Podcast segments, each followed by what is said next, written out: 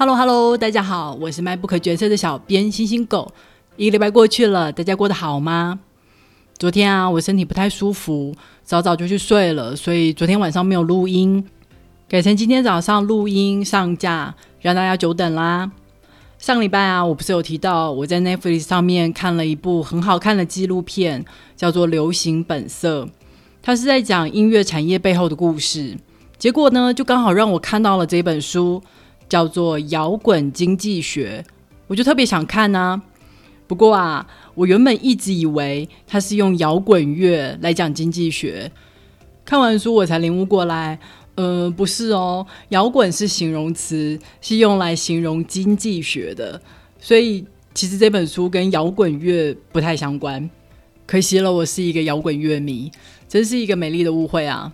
不过这本书还是讲了非常多跟音乐产业相关的故事，同样让我很感兴趣。所以今天就让我来介绍这本《摇滚经济学》给大家吧。以前我一直以为音乐产业是一个很大的娱乐产业，毕竟我们每天都在听音乐，是人的基本需求，不是吗？结果看到作者在书里面提出来的数据，让我大吃一惊：音乐产业的规模居然这么的小。人们在音乐上的消费金额只占了消费总金额的两趴而已，花在职业运动上的开销是音乐的三倍以上，买烟的钱是音乐的五倍以上，就连健身房的会员费也比花在音乐上的花费还多了百分之五十。没想到人们这么不愿意为音乐花钱，真是让我有点不胜唏嘘。但我觉得音乐这个产业实在是非常有趣。因为他当初受到科技的狠狠打击，就在你以为他从此就要一蹶不振，走入人们的回忆的时候，他又拜科技之赐重新站了起来。他非常厉害的是，他塑造了我们的使用体验，有效养成使用者付费的习惯。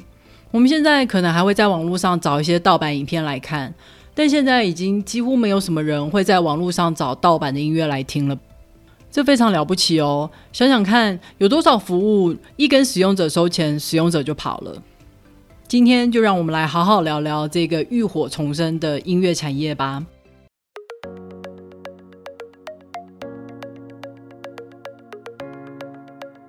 跟我年纪差不多的人，应该都经历过买录音带、买 CD，或是逛唱片行的时候吧。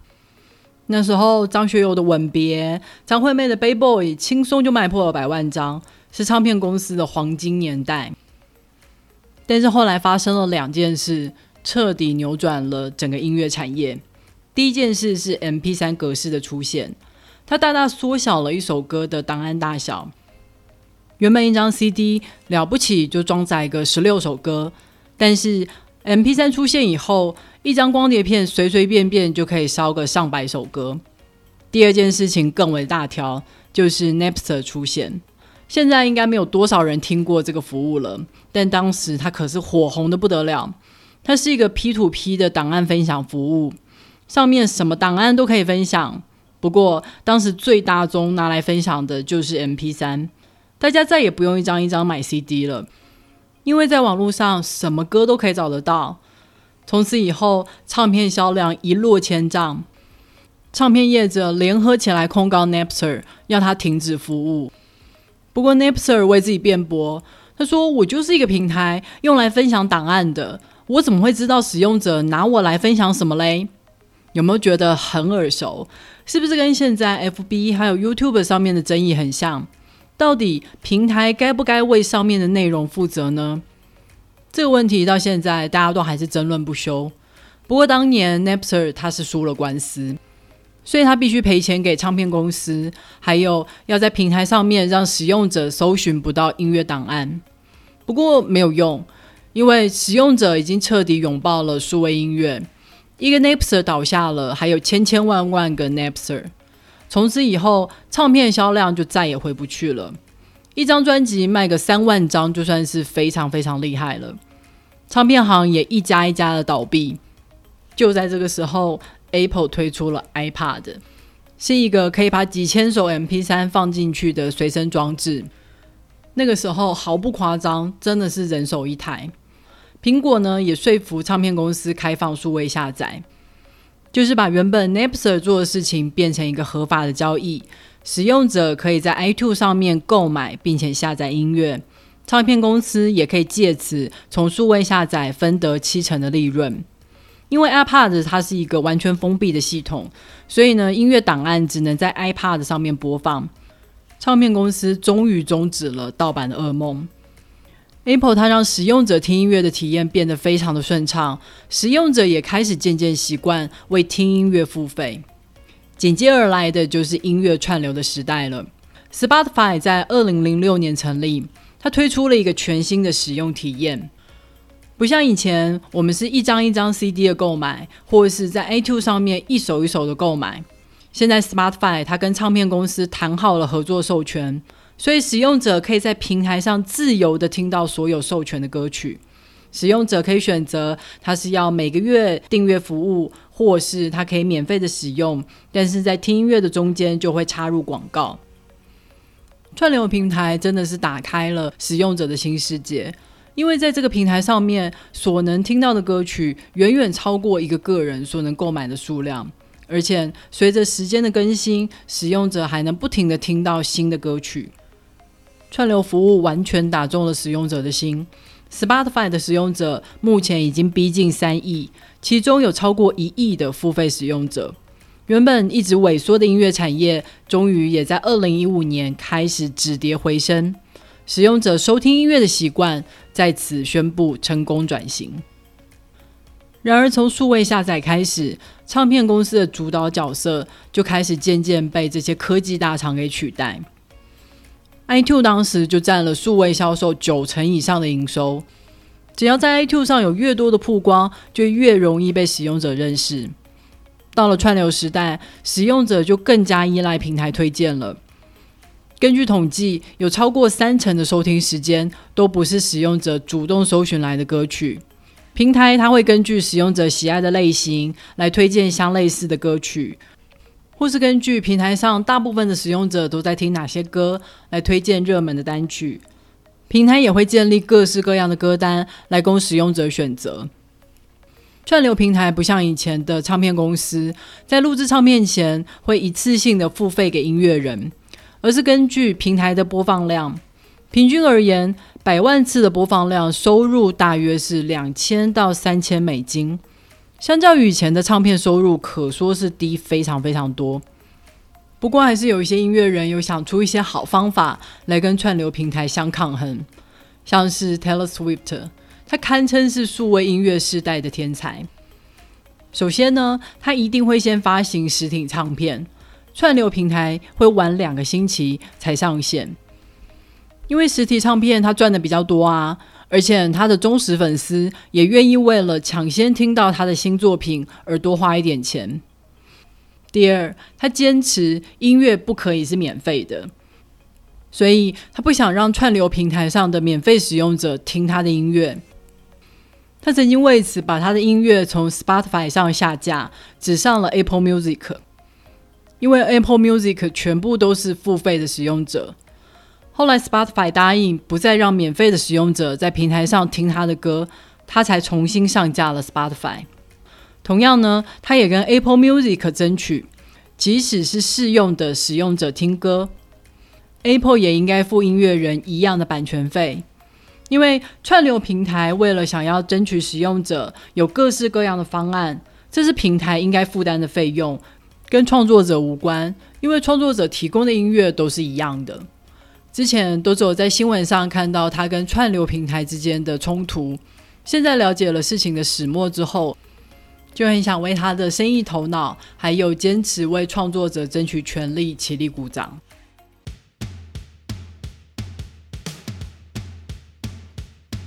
以前唱片销售是歌手的主要收入来源。签唱会、演唱会什么的，都只是为了要宣传唱片。但现在实体唱片已经转成了串流服务，而串流平台根据播放量所给付的金额远比唱片少得多，所以现在演唱会反而成了歌手的主要收入。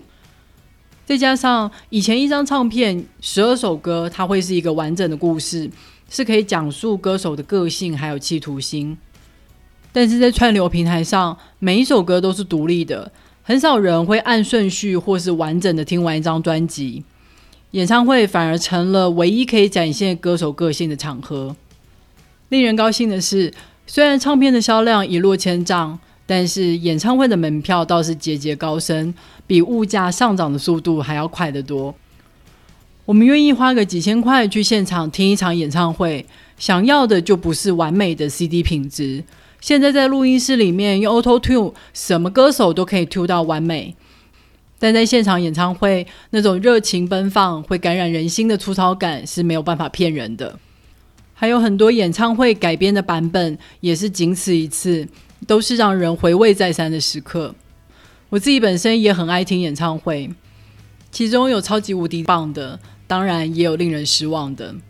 我印象中最失望的两场演唱会，一场是王菲，一场是 Linkin Park。王菲是我非常非常喜欢的一个女歌手。当时她宣布要告别歌坛的时候，一连办了三场告别演唱会，我非常期待。但坏就坏在我在演唱会的前一天听了去听过演唱会的人整理出来的曲目，结果我到了演唱会当天现场，曲目顺序真的就一模一样，王菲唱的也跟 CD 一模一样。他本来就不爱讲话嘛，所以一首一首歌听下来，完全没有惊喜感。就好像在电脑上听歌一样，完全不像在演唱会现场。Linkin Park 那一次让我更失望，主唱他几乎没有跟台下的观众互动，而且身为一个乐团，也完全没有介绍其他的团员，没有给其他团员 solo 讲话的时间。他们完全就像公务员一样，按表操课的唱完十首歌，而且这十首歌的编曲也跟 CD 大同小异。感觉不出来，他们为了演唱会付出了什么额外的努力。同样都是国际巨星，Coldplay 的演唱就让人感觉非常的有诚意。他们在台湾举办了两场，两场的曲目顺序不完全一样，而且中间的即兴还有最后的安口曲也都不一样。我记得中间有一首歌，他一开口就唱坏了，结果他就立刻叫停，跟观众道歉，说这样太不专业了。一定要让他再来一次。当然，现场的观众就是疯狂的鼓掌，热烈欢迎他从头再来一次啦。还有一首歌，因为现场的反应非常热烈，他就应现场观众的反应一再的延长。像这种不可能出现在 CD 中的片段，都只有现场观众才能享受得到。我记得我还看过一场陈奕迅的演唱会，演唱会的中间突然就下起雨来。当时观众席是露天的，没有带伞的观众就只能淋雨。结果陈奕迅他就立刻走出了舞台的屋顶，跟大家说：“让我们一起淋雨吧。”像这样子的时刻都让人感觉非常的真实，回味再三。最让我感动的是 X 九片的重组演唱会。那时候 He Day 虽然死了，但演唱会用投影的方式让 He Day 出现在台上。有一幕是 He Day 坐在舞台的阶梯上，就跟他们在解散前的那场演唱会一样，可能根本就是投影同一个片段吧。那场演唱会的录影带我看了非常非常多遍，但这回真的在现场看到的时候，即使知道是假的，还是觉得很感动。这就是现场无可取代的魅力啊！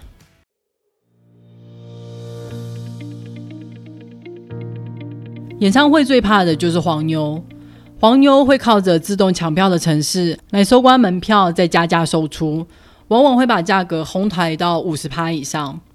如果根据经济学，市场就是根据供需来决定价格的话，黄牛卖得出去，就代表有这个需求，演唱会的票价可以再提高。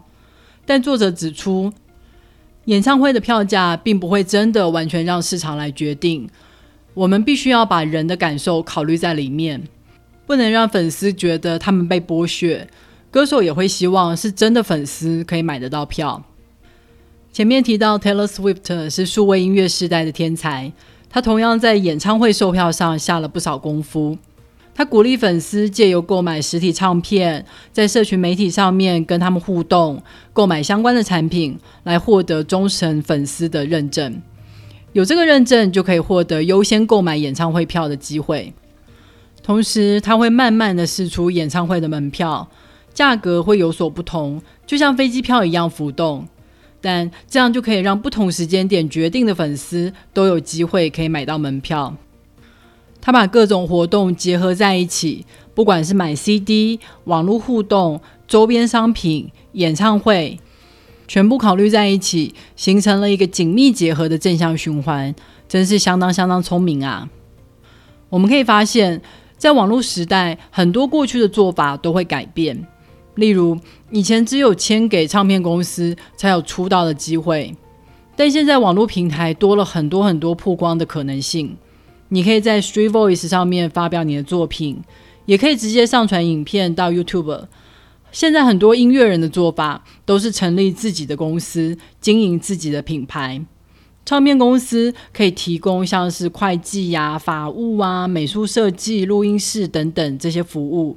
双方是一个合作的关系，唱片公司不用像过去一样承担极大的风险，签了数十个歌手，只有一个能红。音乐人也可以保有比较多的权利，不用像以前一样把著作权全部让给唱片公司。当然，网络时代出现了很多机会，但其实也很残酷。前百分之五的热门单曲几乎就囊括了百分之九十的播放量。因为使用者越来越依赖平台推荐，而平台的演算法就是根据有多少使用者点播、多少使用者点赞来推荐。书里面提到一个实验，是把热门单曲的排行榜反过来给不知情的使用者听，问他们喜不喜欢这首歌。使用者看到的名单第一名其实是下载量最低的歌曲，最后一名反而是下载量最高的歌曲。很有趣的是，当然还是会有一些好歌，即使排名在后面，还是获得使用者的青睐，脱颖而出。但大部分的使用者表达出来的喜好都与排行榜一致。经过这种调整过的排行榜，原本的最后一名就成了使用者最喜爱的歌曲了。由此可见，在网络时代，使用者的喜好真的很容易被操纵与影响。创作者要把这些网络的特性考虑进来，才有办法真正的享受到网络带来的红利。好啦，《摇滚经济学》这本书就介绍到这里了。我一直觉得音乐产业的故事很适合拿来当其他产业的借鉴，例如像现在电视产业受到了 YouTube、Netflix 的崛起，它也要开始考虑转型，还有出版业也是。之前在电子书刚推出来的时候，我以为出版业就会像唱片业一样销售一落千丈，几年之内电子书跟纸本书的销售比例就会形成黄金交叉。但事实上，电子书崛起的速度远远不像 MP3 这么快，花了好几年的时间都还没有突破图书销售量的十趴。除了当时电子书的作品还不够多以外，另外还有一个很大的原因，就是当时没有很好的播放器。当时电子书的显示更新速度是肉眼可以感觉到的慢，每次翻页都有延迟，使用者的体验非常不好。但是这两年，读墨还有 Kobo 推出来的电子书播放器，都大大的提升了翻页的速度。而且现在大家在谈版权的时候，也都知道要一并把电子书的版权给谈下来。因此，很多新出版的作品也都有电子书可以选。如果以音乐产业的进度来比的话，出版业大概就是走到了苹果推出 iPad，并且唱片公司开始开放数位版权的阶段吧。大家也可以想象一下，接下来的阅读体验还会出现什么样的变化。如果你喜欢今天介绍的书的话，别忘了透过 MacBook 角色的导购链接来购买这本书哦。